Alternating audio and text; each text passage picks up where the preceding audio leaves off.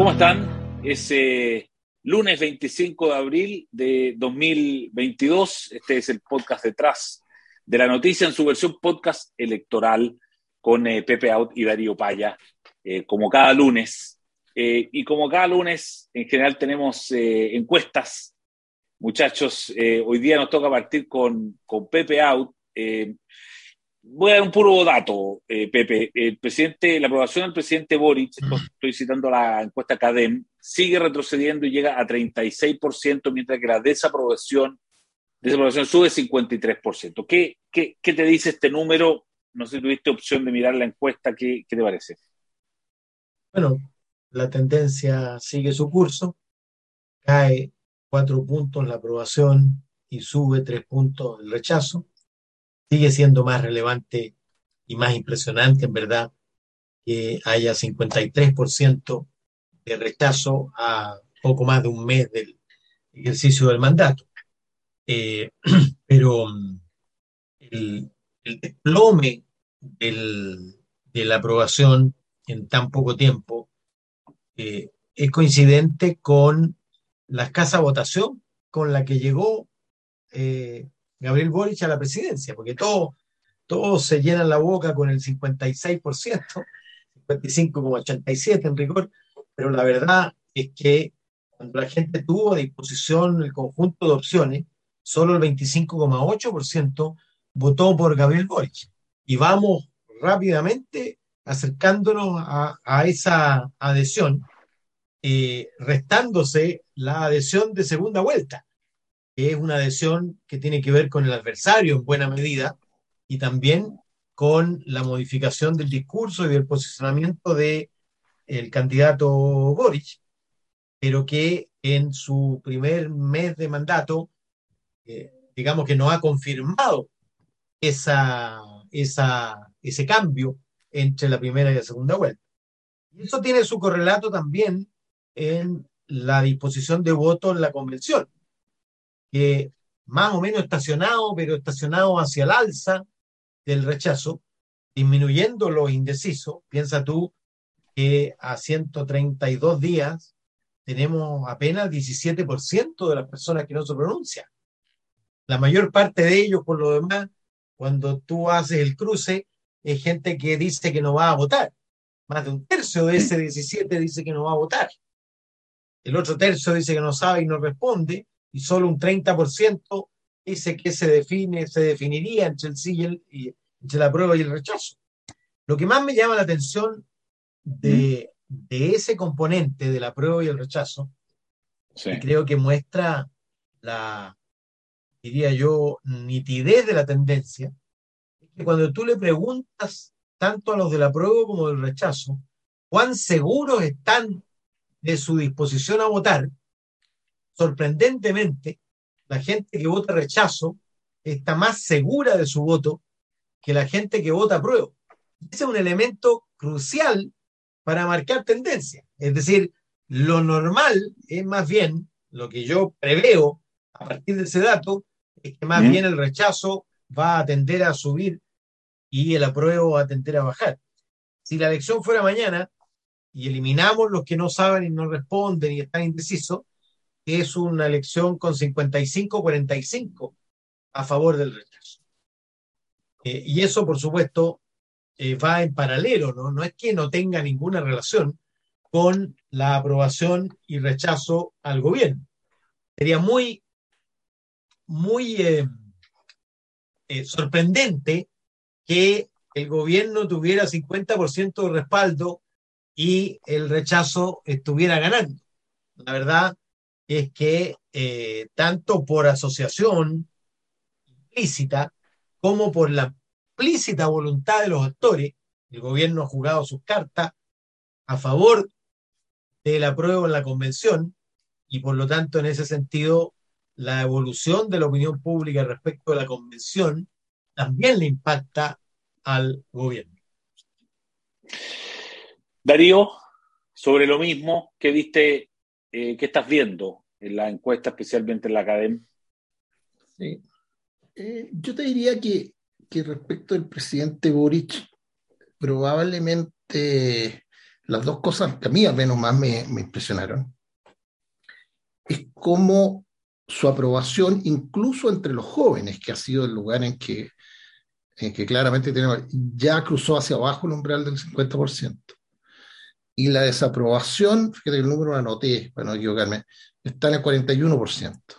O sea, aquí podríamos estar a semanas de que se produzca ya el cruce, incluso entre los jóvenes, en que la desaprobación es mayor que la aprobación. Esa es una primera cuestión que me llamó la, la atención. Y la segunda es que la caída en la aprobación, donde más baja, donde más aguda es entre las personas más pobres. Em, eso eh, eh, debe, debe, resultar mm. eh, chocante al interior de Palacio, ¿no? Em, es donde, donde más cae, donde, donde más ostensible es la, la, la, desilusión. De nuevo, eso tiene un correlato con la realidad, lo hemos conversado acá, el país tenía los problemas que tenía, y, el problema no es que no se hayan resuelto, porque nadie serio podría suponer que se iban a resolver. El problema es que respecto de esos temas no se le ha escuchado decir palabra alguna al gobierno. No hay señal alguna de que le preocupen en particular ni el narcotráfico ni el problema migratorio. O sea, eh, no es solo la falta de resultados, es la, es la falta de, planes, digamos, y, muchas de estas cosas ni siquiera pasan por, por, por, por soluciones legislativas, proyectos de ley, qué sé yo. Eh, al punto que, que el, y esto es un dato muy duro porque al final, como la misma encuesta lo, lo, lo, grafica siempre, lo que, lo que importa mucho es el neto. ¿ah? Eh, mm. El neto de aprobación, le llaman ellos, que en muchos casos se ha transformado en neto de desaprobación. Bueno, en ese ranking la caída del presidente Boric es 27 puntos. ¿ah? Eh, partió con más 10 y va en menos 17, son 27 puntos de, de, de, mm. de, caída en eso. Y, y, respecto del, del, rechazo, fíjate, yo, yo creo que me nace decir tres cosas. La verdad que si uno mira con, con una distancia, un mes al menos, el los números casi no se han movido. Al menos el, el, número del rechazo está súper estable, es el mismo que, que, hace un mes. Lo que ha pasado, se ha profundizado, es un, un, un, tránsito desde el apruebo al no sé lo que voy a hacer, mm. eh, que es indicativo del ambiente político en que estamos. En un ambiente además en que hay un número que a mí me llama la atención. Más del 50% de la gente sostiene estar bien o muy informado del proceso. Es un número poco común y era un número que era veintitantos mm. hace tiempo. ¿eh? Eh, entonces, cuando en ese ambiente tú tienes cierta estabilidad, que entre paréntesis, si tú vas a ver el resultado de alguna otra pregunta, yo creo que uno con confianza le puede eh, atribuir aproximadamente el, eh, unos dos puntitos y medio más al, a cada una de las opciones, digamos. ¿eh? Mm. al menos yo la cuenta que saqué después de hacer esas correcciones era 47 y medio, 40 y medio. Mm. Pero está bien, pero, o sea, relativa estabilidad en ese cuadro visto de la perspectiva del apruebo, yo creo que las peores noticias que tiene la, academia está dada por tres de estas preguntas que son, eh, son siempre muy útiles cuando tú estás tratando de prever hacia qué lado pueden desplazarse las cosas. Y yo anoté tres números en ese, en ese sentido. Primero, mm. eh, confianza en general respecto de, de la constituyente eh, ha bajado al 41%. Claro, y ese es un número que, fue muy bueno, tuvo sobre ¿Cree usted que va el país, va por el proceso va por buen camino, mal camino? 62% mal camino. ¿Sentimientos positivos o negativos? 64% sentimientos negativos eso te, te pinta una cancha re compleja. La verdad que gente dispuesta a pasarse de la prueba al rechazo y el rechazo a la prueba son pocos, y casi el mismo número en ambos casos, 7% en uno, 8% en otro. Al final, aquí yo creo que lo que hay una competencia de la prueba entre, con tres candidatos. el apruebo tratando de recuperar votos eh, que pueden votar nulo o simplemente no votar. Yo creo, diría que el único número que hay que tomarse con harta agua en estas encuestas, pero es normal, ¿no? Un defecto de la encuesta, es que el ochenta y tanto por ciento de la gente dice que va a votar, y eso no resiste, a mi juicio, ningún, mm. ningún análisis. Eh, dicho todo eso, lo tercero y, final, yo creo que desde el rechazo no se pueden sacar cuentas alegres, porque es, como el Everest. ¿ah? Hay como, mm. creo que como a 100 metros de la cumbre hay un, un peldaño, una cuestión de roca que hay que aclarar que se llama el peldaño Hillary. Bueno, parece que los últimos 200 metros son terribles. ¿ah? Eh, siempre pasar de 45 al 50 es muy, muy, muy, muy complejo. Y, la verdad que hay gente que abrumadoramente estuvo con el apruebo, votó a apruebo, quisiera votar a apruebo, quiere que la convenzan del apruebo. Claro. Eh, que mm, muy pocos de ellos manifiestan disposición a pasarse al rechazo. De manera que, que, esta carrera está lejos, lejos, lejos de, estar corrida. Oye, muy interesante eh, los análisis de ambos. Pepe, sí. Un, añadido, dos cositas solamente. Eh, dale, dale. Uno de cada tres, cuando uno hace el cruce, le pregunta por qué votó en el plebiscito de 2020. Uno de cada tres votantes de la prueba está hoy día votando rechazo. Y una mayoría muy abrumadora de quienes no votaron el 2020 y se declaran en disposición de votar hoy día, votan rechazo. Y esos son mayoritariamente adultos mayores de 55 años que no votaron en las elecciones anteriores, ni en el plebiscito y seguramente tampoco en la presidencial algunos, aunque menos, digamos, eh, que sí van a, a, votar hoy día, porque el voto obligatorio, aunque sea simbólicamente obligatorio, aunque están tratando de que sea menos simbólico eh, los parlamentarios, eh, aumenta naturalmente la votación del grupo más sensible a las obligaciones. El grupo más sensible a las obligaciones, te lo dice un diputado que estuvo ahí y que la gente cuando se estableció la voluntariedad le preguntaba una y otra vez si efectivamente era voluntario para ver si eh, podían no votar sin recibir alguna sanción. Y al revés, en cambio el joven tiene muy poca, la verdad, eh, eh, obediencia a la norma, en el sentido de que no es que no vaya a votar o sí vaya a votar porque le dicen que es obligatorio, pero los mayores, y, y, entonces lo que, lo que podría llegar a ocurrir es que ese desbalance que se produjo, que antes era en favor de los adultos mayores, y con el nuevo sistema de inscripción automática y voto voluntario se produjo el balance inverso, es decir, con una sobre representación de los jóvenes, tienda a equilibrarse, de modo que cada grupo de votantes sea más o menos proporcional a lo que representan en la pirámide poblacional porque hoy día, en la elección del plebiscito, estuvo completamente sesgado en favor del grupo 18-34 años, que tuvo una sobre representación respecto de los mayores de 60. Oye, y a ese cuadro, Eduardo, yo creo que se le puede agregar algo, con 14 asteriscos, eso sí, ¿eh? porque es súper discutible, ¿eh? pero es un dato que viene de la prehistoria electoral nuestra, ¿Mm? Pero no tan distante, por, más que le llame prehistoria, eh, que, sugiere tener atención.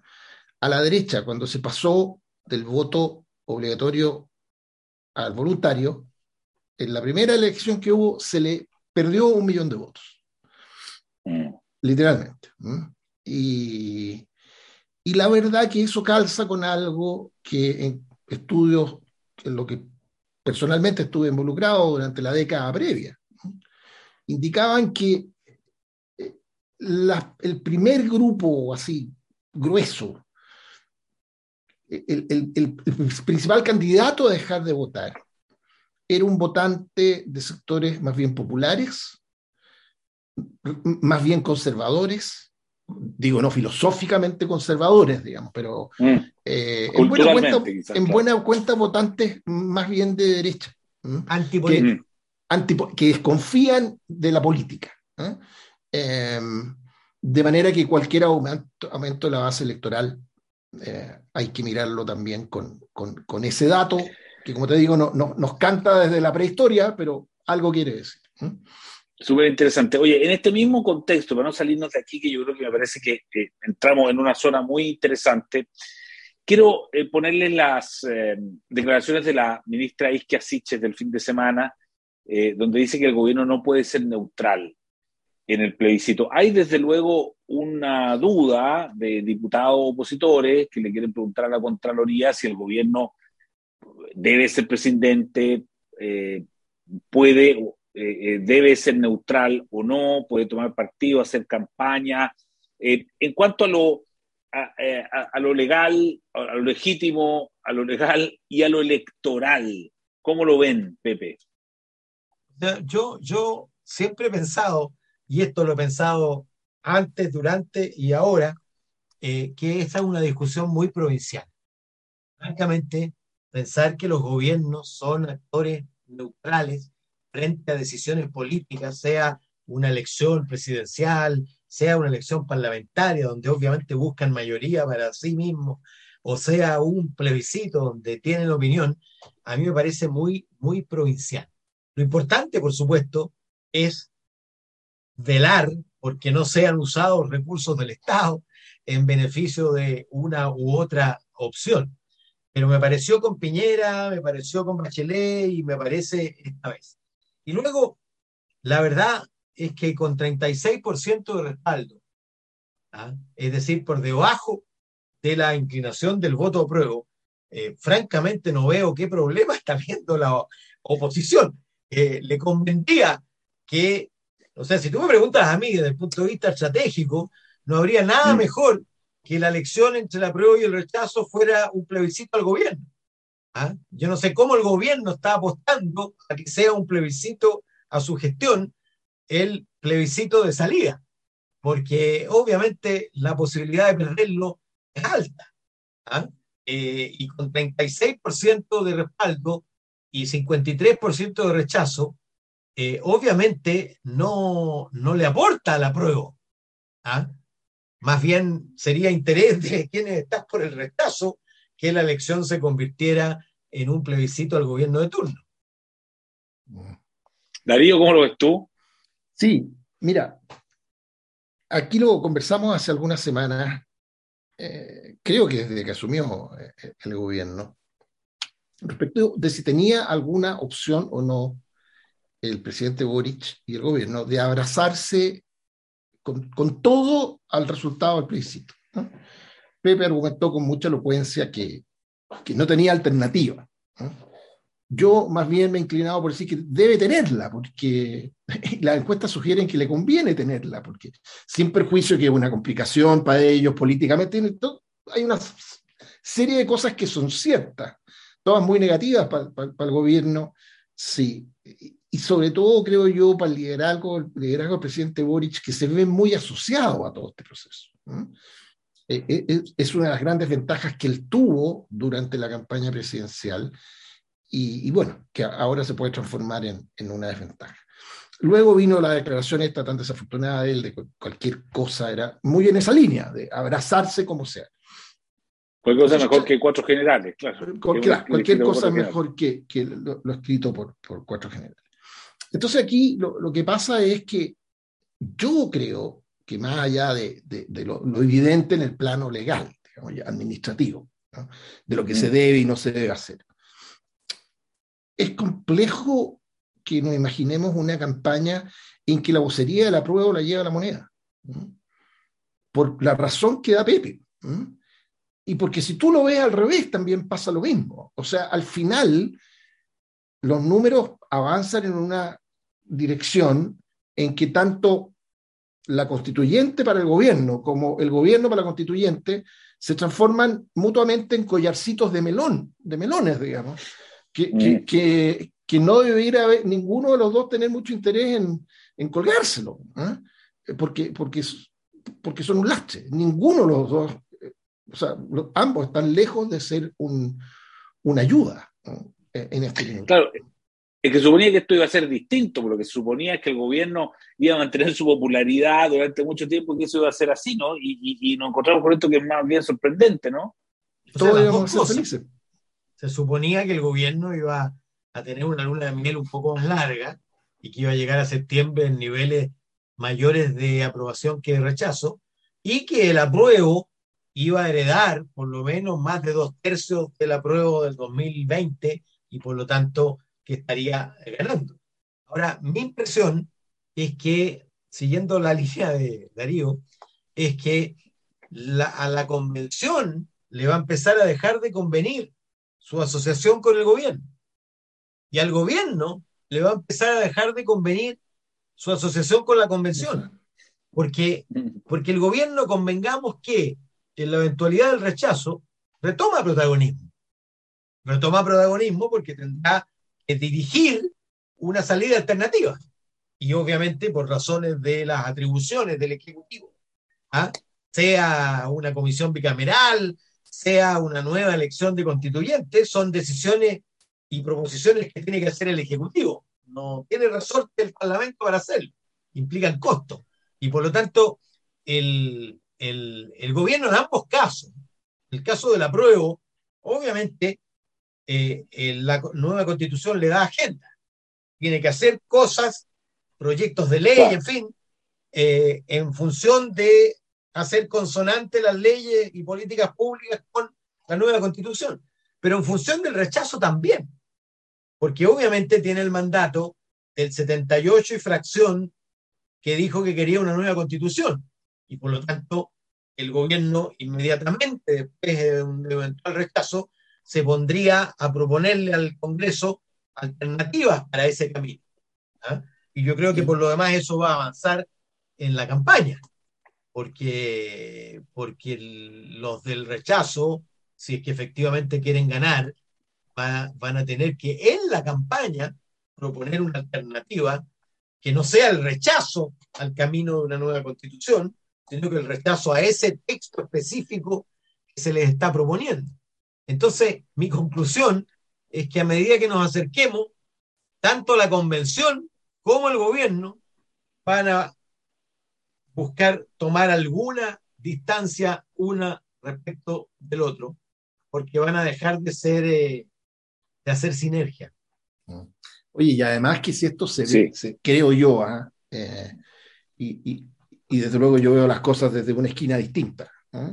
y con prismas distintos, pero que los del gobierno, eso es evidente, pero a mí me parece evidente, o sea, la, constitución, la duda hoy día es si se le hacen algunas cosas en algunos temas que distan mucho de ser solo cosméticos, digamos, hay mucha cuestión muy sustantiva que la puede hacer mucho peor todavía. Pero yo no tengo ni una duda, digamos, y para poder hacer mi punto lo digo así, no, no, no me enredo en explicarlo. Esta constitución va a ser no solo un desastre, sino que en su implementación va a ser enredo sobre enredo y termina de sepultar cualquier probabilidad de éxito de este gobierno. Yo a ratos pienso que en el gobierno hay gente que le importa poco, porque está convencida de algunas cosas que, que vienen en este proyecto constituyente, entonces en buena hora dirá, será un costo necesario. Yo creo que visto de la perspectiva de un gobierno que retoma agenda, que retoma control, que tiene un curso, que tiene un... El tener que enfrentar un nuevo proceso constituyente le representa una oportunidad gigantesca para el gobierno. En lugar de estar tratando de hacer andar algo que es mezcla de bicicleta con elefante eh, en un buen día. ¿Mm? Yo, yo, yo de verdad creo que un, un, mulligan, ¿cómo le llaman los, los, los, golfistas esto cuando uno... Un, un, un, no tengo idea. Esto partamos de cero. Está jugando golf, eh, compañero Paya. No, no juego, pero eso no me acuerdo cómo se llama, pero creo que es mulligan. ¿eh? Eh, yo creo que puede representar una oportunidad gigantesca para, para el propio gobierno. Mm. Pero, pero, en fin, primero tienen que resolver qué hacen respecto de, y, y, sorry, porque tampoco es que estén muy interesados en cooperar. Tuviste la, la, la, la respuesta del vicepresidente de la convención. ¿Cuál fue el calificativo que le puso a esto de que el gobierno propusiera una reforma constitucional para garantizar que, que no se vayan a expropiar los fondos? ¿Una impertinencia, dijo? Claro, sí. cero, cero interés en, hacerse eco de, lo que ya es una advertencia que viene desde la moneda, en vivo e indirecto. No se escucha, padre. No, no se escucha. Oye, qué entretenido el programa, ¿eh? se, nos, llena de, escenarios, posibilidades, alternativas, y creativas, digamos, para lo que viene, a ver que hay mucha creatividad para lo que viene, eso yo estoy clarísimo. Así que Pepe y Darío, muchas gracias de nuevo, que tengan una excelente semana, nos vemos el próximo semana. Chao, chao.